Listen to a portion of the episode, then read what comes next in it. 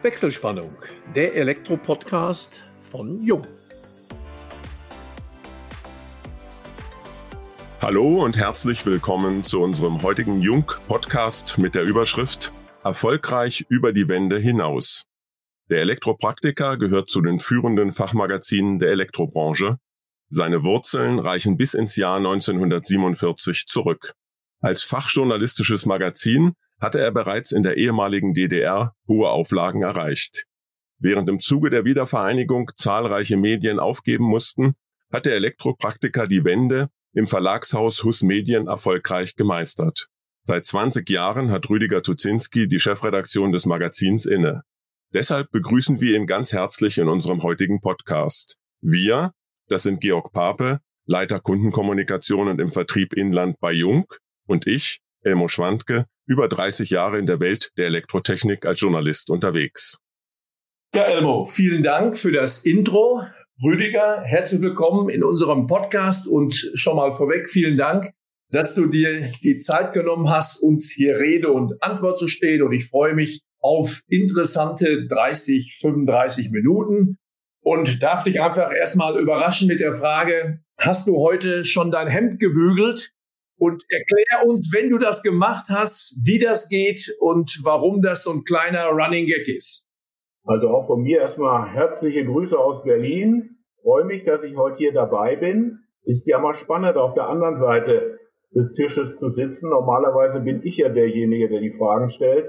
Aber wir kriegen das, glaube ich, ganz locker hin. Was die Hemden angeht, habe ich heute natürlich nicht gemacht, mache ich immer vor Messen. Also vor einer Light and Building oder auch vor den Regionalmessen. Und irgendwann habe ich mal so ein Bild von einem gebügelten Hemd und einem Bügeleisen bei Facebook gepostet. Und ein Kollege Dennis Turgut hat mich auf dem Messestand empfangen und hat erstmal überprüft, wie denn das Bügeln geworden ist. Und das hat sich dann so als Running Gag entwickelt. Ich habe dann eigentlich vor jeder Messe so ein Bügeleisenfoto bei Facebook gepostet und der Dennis hat geantwortet. Schöne Sache, kein großer geistiger Hintergrund, aber sowas macht halt Spaß.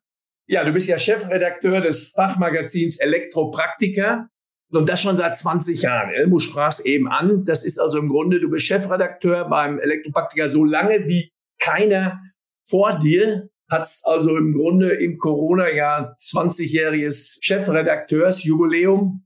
Der Elektropraktiker hatte seine Geburtsstunde in der DDR, hat also die Wende erfolgreich gemeistert. Gib uns vielleicht einmal einen kurzen Rückblick wie ihr das über die Bühne gebracht habt. Nun gut, ich bin ja seit 2001 dabei. Das heißt, die direkten Wendejahre habe ich nicht mitbekommen. Aber ich habe natürlich noch mit den Menschen zusammengearbeitet, die die Wendezeit erlebt haben. Ein Elster, Dr. Jürgen Wede und andere. Und im Wesentlichen haben dies geschafft durch sauberen Fachjournalismus. Die hatten also immer ein ganz, ganz hohes Qualitätsniveau und das hat sich dann über die Zeit durchgesetzt. Und nur über dieses fachliche Niveau hat der Elektropark die Wende überstanden. Historisch bedingt habt ihr ja sicherlich in der Anfangsphase die Hauptleserschaft in der ehemaligen DDR und in späteren dann sogenannten neuen Bundesländern gehabt. Wie ist heute eure Verbreitung? Seid ihr flächendeckend in allen Regionen etwa gleichmäßig vertreten oder gibt es immer noch so regionale Schwerpunkte? Nee, also wir sind bundesweit so verteilt, wie die Bevölkerungsstruktur auch ist. Ne? Also in Ballungsgebieten Rhein-Ruhr oder Frankfurter Raum sind wir stark. Eigentlich ganz normal, deutschlandweit. Du hast aber recht, nach der Wende waren wir ein Ostblatt. Und das haben uns auch lange Zeit einige Wettbewerber immer vorgehalten. Aber es hat gar nicht lange gedauert, dann deutschlandweit Fuß zu fassen. Wir hatten einen westdeutschen Mitbewerber und haben uns dann den Markt geteilt. Gab es, wenn du die Leserschaft betrachtest, Unterschiede? Ihr habt ja sicherlich auch Leserbefragungen und Analysen durchgeführt in den Ansprüchen an ein Fachmagazin zwischen Ost und West, weil ich habe festgestellt, mit vielen Handwerksbetrieben, die ich damals aus den neuen Bundesländern besucht habe, dass die doch sehr, sehr stark auch technisch orientiert waren. So die ersten Elektroinstallateure, die aus den neuen Bundesländern auch hier in Unternehmen im Westen damals, so wurde es ja genannt, eingestellt waren. Die sind bei einer Schalterreparatur, haben die begonnen, nicht den Schalter auszutauschen, sondern wirklich das technische Problem dann auch zu lösen, ihn zu reparieren, was man hier ja gar nicht kannte. Hast du ähnliche Unterschiede so noch erlebt? Ja, habe ich erlebt. Also ich möchte jetzt nicht West gegen Ost ausspielen, aber als ich anfing, war der technische Background der Leser im Osten wesentlich höher. Das habe ich immer gemerkt, wenn ich auf irgendwelchen Messen war, dann kommen ja auch Leute mit Leseranfragen. Die fragen irgendwas zu Normen und so weiter. Ich hatte Messen im Westen, da konnte ich jede Frage einfach auf Anhieb beantworten. Das waren einfach Standardfragen. Während wenn ich in Leipzig zum Beispiel auf der EVA war, dann waren das Fragen, die gingen ganz, ganz tief rein. Also jeder von uns liest eine Norm fünf Seiten lang, aber das Spannende steht ja irgendwo im Anhang. Und diesen Anhang hatten viele, viele Leute gelesen. Unglaublich, unglaublich. Also es waren ganz, ganz tiefgehende Fragen. Ja, diese Erfahrungen, die habe ich auch gemacht und die kann ich nur bestätigen. Der technische Ausbildungsstand war sehr hoch, bedingt auch dadurch, dass man natürlich in gewisser Weise Mangelverwaltung betrieben hat und einfach selbst eine technische Lösung finden musste, wo man vielleicht dann in den neuen Bundesländern gesagt hat, interessiert uns nicht, tauschen wir einfach aus, ist auch zu aufwendig, rechnet sich ja in der letzten Konsequenz auch nicht, wenn man an die Reparatur eines Tasters oder Schalters denkt und die Stundensätze sieht, dann ist jeder Austausch um Längen günstiger. Ich würde aber dann schon mal, gerade weil wir bei diesem Thema sind, Leseransprüche, auch die Grundausbildung und die Ansprüche an Redaktionen. Was sind eure aktuellen Redaktionsthemen? Gibt es da überhaupt auch noch Unterschiede jetzt zwischen äh, Ost und West oder ist das jetzt völlig angeglichen? Da gibt es keine Unterschiede mehr. Ost und West ist wirklich vereint, zumindest was die Elektrobranche angeht. Das muss man so sagen. Sind überall gestandene, inhabergeführte Elektrobetriebe, auch im Osten und im Westen. Da gibt es überhaupt keine Unterschiede mehr. Redaktionelle Themen haben wir natürlich auch die Trendthemen. Elektromobilität kommt, die Photovoltaik mit ihren Speichern. Das gesamte Thema der Energiewende ist für uns sehr, sehr spannend. Aber umso überraschender für mich immer ist, dass eigentlich die Klassikerthemen, wo wir denken, das müsste doch jeder alles schon mal gehört haben, dass genau diese Klassikerthemen eigentlich die spannenden sind. Wir hatten letzte Woche einen EP-Thementag, hieß das, online mit 320 Teilnehmern zum Messen und Prüfen. Und beim Messen und Prüfen müsste man doch annehmen, das sind ohmsche Gesetze, das sollte jeder verstanden haben.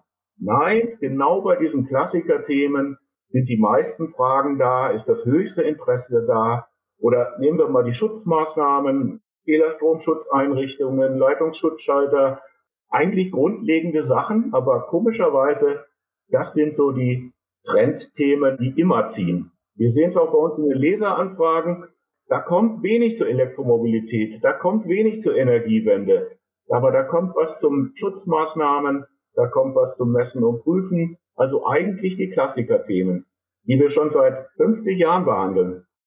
Hast du eine Erklärung dafür, dass der Informationsbedarf offensichtlich dort so groß ist? Ich meine, wir haben ja doch flächendeckend verteilt viele Ausbildungsstätten. Auch die Hersteller bieten ja sehr, sehr viel an Seminaren und Schulungen an.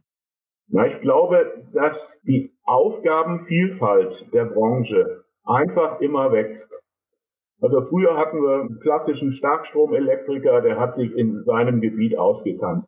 Heute macht er Netzwerktechnik, der macht erneuerbare Energien. Da sind vielleicht diese Standardthemen nur noch, ich will jetzt nicht sagen ein Randbaustein, aber spielen vielleicht eine untergeordnete Rolle, weil er muss einfach so viel lernen. Früher hat man eine Leitung gezogen, hat einen Leitungsschutzschalter vorgebaut und ist fertig. Heute haben wir Brandschutzschalter, Fehlerstromschutzeinrichtungen. Auch beim Prüfen, die Anforderungen sind ja immer höher geworden. Früher stand in der Norm drin, und der Grenzwert gilt. Heute steht in der Norm drin, der Prüfer hat zu entscheiden, wie die Prüfintervalle sind. Der Prüfer hat das zu bewerten. Also das Leben ist eigentlich viel komplizierter geworden.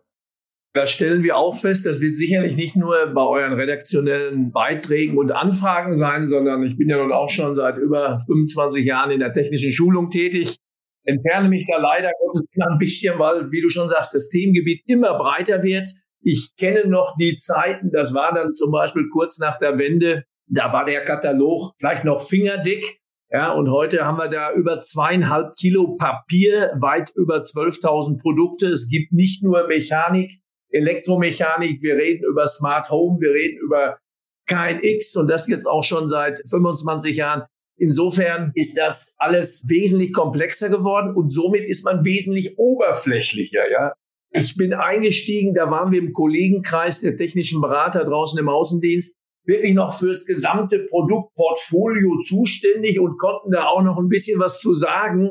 Will heißen, stecken doch relativ tief drin und heute gibt's für alles eben die Spezialisten, muss es auch geben. Und somit gibt's immer die klassischen Themen, die gar nicht mehr direkt behandelt werden. Eine Frage, die sicherlich viele unserer Zuhörerinnen und Zuhörer interessiert, mich persönlich auch. Viele oder wir alle lesen euer Fachmagazin und wissen aber gar nicht so richtig, was dahinter steckt. Manchmal macht man sich die Gedanken, wie entsteht sowas? Beim Leserbrief ist das klar, da kriegt ihr eine Anfrage, schaut drüber, oh, da gibt's eine Lösung, druckt das ab. Aber ihr habt ja auch viele andere Reportagen. Gib uns doch mal einen Einblick in den redaktionellen Alltag. Wie entsteht der Elektropraktiker? Und da stelle ich mir auch einen gewissen Zeitdruck vor, weil ihr habt pünktlich durchgetaktete Erscheinungstermine. Wie läuft das bei dir als Chefredakteur beziehungsweise deinen Mitarbeiterinnen und Mitarbeitern ab? Also wir starten eigentlich mit einer Jahresplanung, indem wir so die Eckdaten festlegen. Wenn eine Light and Building ist, bringe ich keine Industriethemen. Und wenn eine Hannover Messe ist, bringe ich in der Ausgabe oder plane ich in der Ausgabe keine Gebäudetechnik. Dann hat man erstmal so eine grobe Richtschnur durchs Jahr. Und dann verfeinern wir unsere Planungen immer weiter gucken also, welche Norm kommt neu, wo kommen Leseranfragen rein. Wir besuchen auch viele Fachtagungen und sprechen dort mit Referenten, was ist jetzt als Thema en vogue und versuchen dann einen immer feineren Fahrplan zu machen, wie das nächste Heft aussehen kann. Sprechen mit Autoren, haben viele Stammautoren, die sind auf bestimmten Gebieten zu Hause. Wir versuchen neue Autoren zu akquirieren und nähern uns dann immer mehr der sogenannten Deadline. Da hast du schon recht, dann wird es ziemlich spannend. Ansonsten Themenauswahl. Wir wissen ja, was in der Branche abgeht. Wenn wir auf eine Messe gehen, wir kennen die Produktneuheiten. Wenn wir auf eine Fachtagung gehen, kennen wir die Themen, die dort vorgestellt werden. Wir arbeiten eng mit der DKE zusammen. Wir wissen also, wann neue Normen kommen. Und dann ist uns eben wichtig, wenn eine neue Norm kommt, müssen wir in der Ausgabe oder spätestens in der Ausgabe danach über diese Norm was schreiben. Ja, Rüdiger, du sprachst jetzt über die Erstellung des Printproduktes, aber ihr seid ja über das Printprodukt hinaus auch online unterwegs und stellt euch der Digitalisierung. Ich erinnere mich, als wir vor über 20 Jahren noch quasi Tür an Tür in der Redaktion saßen, da gab es zwar auch schon das Internet und online, aber ich denke, da haben sich revolutionäre Entwicklungen geradezu vollzogen während dieser 20 Jahre. Und ich hoffe, du stimmst mir dazu. Die Digitalisierung ist eine der größten Herausforderungen für nicht nur Fachverlage, generell für die ganze gedruckte Medienwelt. Viele haben es nicht geschafft, einige werden es vielleicht nicht schaffen. Wie geht ihr damit um? Wie habt ihr euch da positioniert, um künftig vielleicht auch das Printprodukt zu ich weiß nicht zu wie viel Prozent auf online zu verlagern und trotzdem dann auch noch natürlich damit auch Umsatz zu generieren.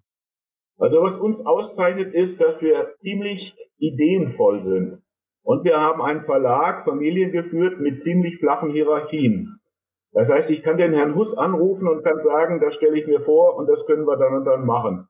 Und das war in den letzten 20 Jahren immer so. Wir haben also unheimlich viel angefasst, haben was ausprobiert, und wenn dann mal was in die Hose geht, ist ja nun auch nicht schlimm. Hauptsache, jede fünfte, jede zehnte Idee funktioniert. So haben wir uns immer positioniert. Wenn ich bedenke, wir haben im Jahr 2004 EP Plus aus der Taufe gehoben. Das war also so ein Bonus mit Digitalanteilen plus Abo. Der Spiegel und die Bildzeitung sind zehn Jahre später damit gekommen. Das heißt, von daher waren wir schon ein richtiger Early Adopter. Ja, wie die Printwelt aussieht, weiß ich nicht so genau, aber ich habe mich auch nie so als jemand gesehen, der Papier bedruckt. Ich sehe meinen Job mehr so, dass ich Fachinformationen bereitstelle, mich drum kümmere, Wichte und Werte und diese ganze Informationsflut ein bisschen kanalisiere. Letztendlich muss doch der Leser entscheiden, in welcher Darreichungsform er das haben möchte. Und wir als Verlag müssen eigentlich nur die Darreichungsform anbieten. Wenn der den EP als PDF lesen will, ja, dann soll er das. Wir bieten das PDF an. Wenn er eine App nutzen will, soll er, kann er. Ich verstehe mich mehr als derjenige, der den Content bereitstellt und der muss redaktionell sauber sein. Aber wie der Leser das konsumieren möchte, das muss er selber entscheiden. Und wir stellen es bereit. Könnt ihr da aktuellen Trend ausmachen? Wächst dieser Teil der Leserschaft die sagen, wir möchten im Grunde den Elektropraktiker mehr auf dem Tablet haben oder auf dem PC? Ja, der Digitalanteil steigt mächtig. Also wir haben im Moment 25.000 Abonnenten und etwa ein Viertel davon ist schon digital. Das ist also eine ziemlich hohe Quote. Das hängt aber auch damit zusammen, dass wir ziemlich früh damit angefangen haben, mit diesem Plus-Abo und so weiter. Waren unsere Leser immer schon sehr digital affin. Ist das dann eine reine Digitalquote oder macht ihr da auch so ein Kombipaket, dass man sagt, also wer die Printausgabe hat, der kriegt dann entweder Golo oder für kleines Geld dann noch die Online- oder die PDF-Variante mit dazu. Wie habt ihr da die Staffelung gestaltet? Also wer Print hat, kann auch online nutzen. Da machen wir keinen Unterschied. Der Abopreis ist der gleiche, aber wir sehen natürlich im Internet die Zugriffszahlen. Die steigen rasant. Die steigen rasant. Muss man einfach so sagen. Seid ihr auch da eurer Zeit, denke ich, wieder ein wenig voraus? Also ich nenne jetzt nicht unsere Tageszeitung, aber die macht das eben dann auch. Die haben wir schon seit weit über 30 Jahren meine Frau und ich. Und die müssen dann für das PDF oder für die Online-Variante wird dann nochmal Add-on genommen. Finde ich persönlich nicht so glücklich. Ein Plus-Abo darf ruhig mehr Geld kosten. Aber dann musst du Mehrwert bieten. Also das eins zu eins zu übernehmen für mehr Geld ist Quatsch. Bei uns hast du dann einen Zugriff auf das komplette Archiv der letzten 25 Jahre. Du kannst dir also einen Beitrag aus dem Jahr 2000 ziehen Manchmal braucht man das auch, weil eine ältere Norm muss man ja auch bei einer älteren elektrischen Anlage mal zu Rate ziehen. Wie haben die das damals gemacht? Und bei uns haben wir als Mehrwert dann auch noch einen Normeninformationsdienst angeflanscht, sodass man das dann rechtfertigen kann. Dass man für das Zusatzabo einen kleinen Obolus mehr nimmt. Aber es muss Mehrwert dahinter stecken. Genau. So wie ihr das praktiziert, finde ich das gut gerade eben mit den alten, auch häufig den Kommentaren zu Vorschriften, die sind ja auch wesentlich wichtiger oder die Auslegungen, wie die Vorschriften selber ist das eine. Aber da gibt's ja immer noch die Auslegung und da habt ihr ja einen sehr, sehr guten Namen und da kann ich für uns sprechen als Hersteller. Da zitieren wir auch den ein oder anderen Fachartikel, um dann eben die ein oder andere technische Frage bei uns im Hause dann beantworten zu können. Ich möchte mal auf eine ganz andere Sache eingehen. Der Begriff Marktführerschaft gibt's ja in der Elektrobranche, gerade bei Herstellern, wird er häufig verwandt oder strapaziert.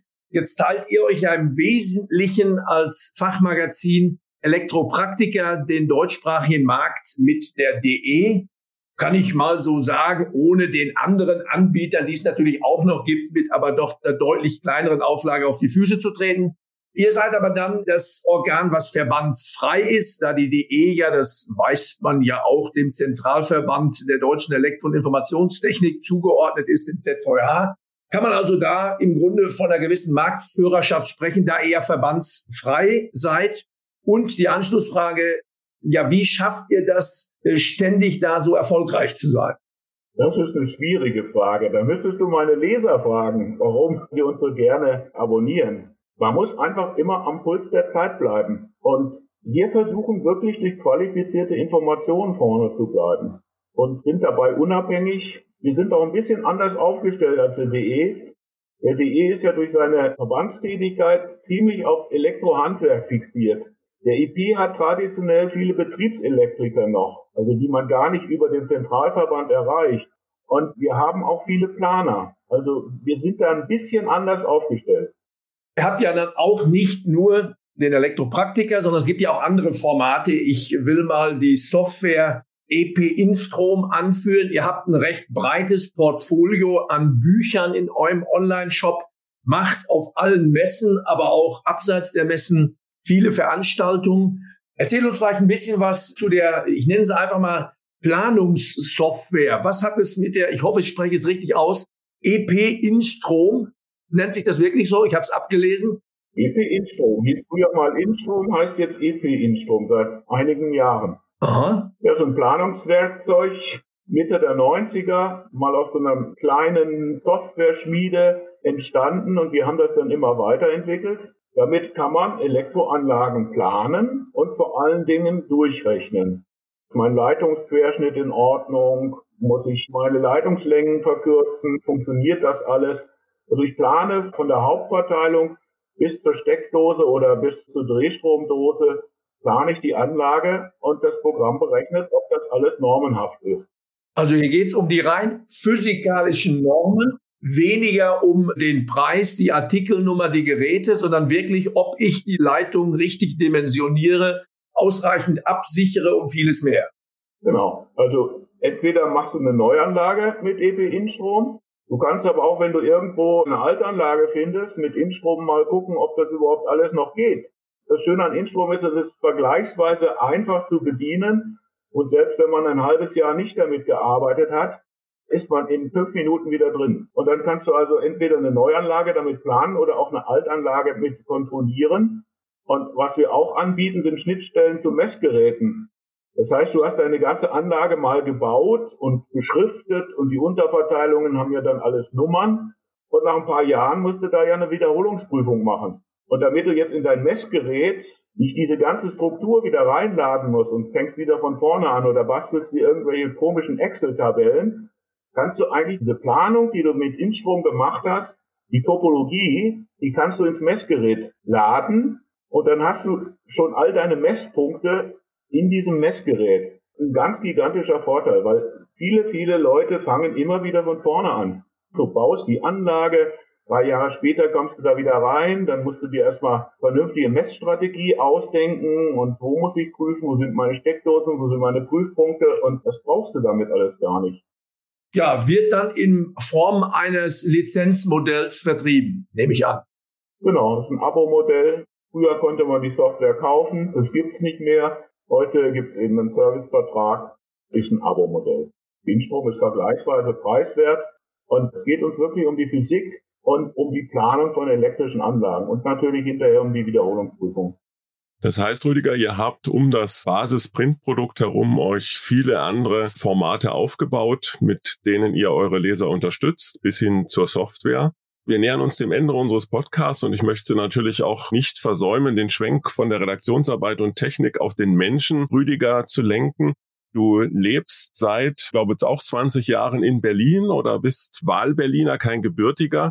Wie erlebst du die Hauptstadt? Fühlst du dich schon als Berliner? Was bedeutet Berlin für dich? Also als ich damals zum Elektropraktiker ging, war Berlin ein entscheidendes Kriterium, weil ich mochte diese Stadt schon immer. Es war ja früher so, wenn man als Schüler nach West-Berlin kam und das war immer eine tolle Zeit und man hat da so einen Schulausflug gemacht. Die Stadt hat mir immer gefallen.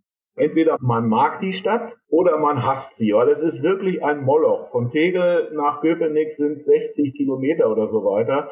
Hier wohnen fast vier Millionen Menschen. Es ist also schon eine brodelnde Stadt. Aber das ist auch spannend. Du hast hier ein riesen Kulturangebot. Das Umland ist traumhaft. Also Berlin liegt nun in der Mitte von Brandenburg und Brandenburg hat einen hohen Erholungswert, möchte ich mal so sagen. Tausende von Seen und Wälder und es ist wirklich schön.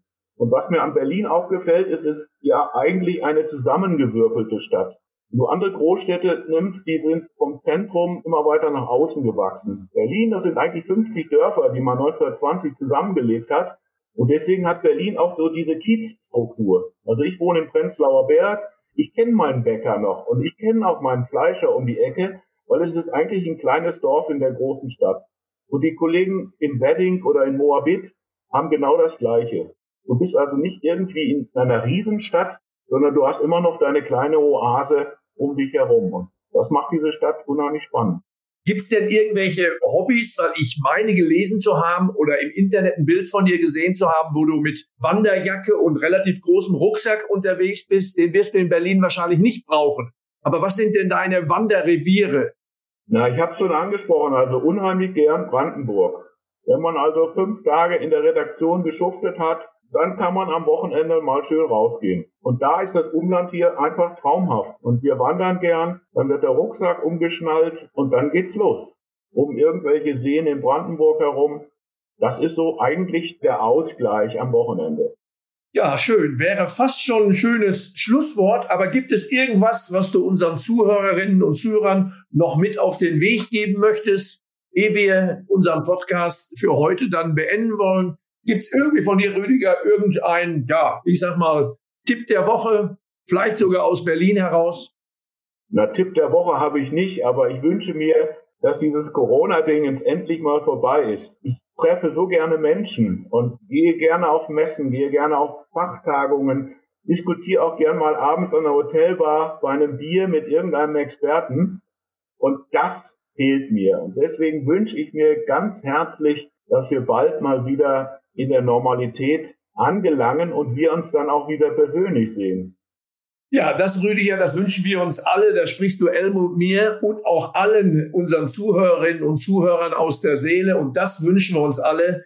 Denn alle, die wir hier im Podcast sind, sind wir kommunikativ und das lebt nicht nur vom Reden und Verstehen, sondern hauptsächlich auch vom in die Augen schauen und auch mal in Geselligkeit vielleicht ein bisschen die Zeit vergessen.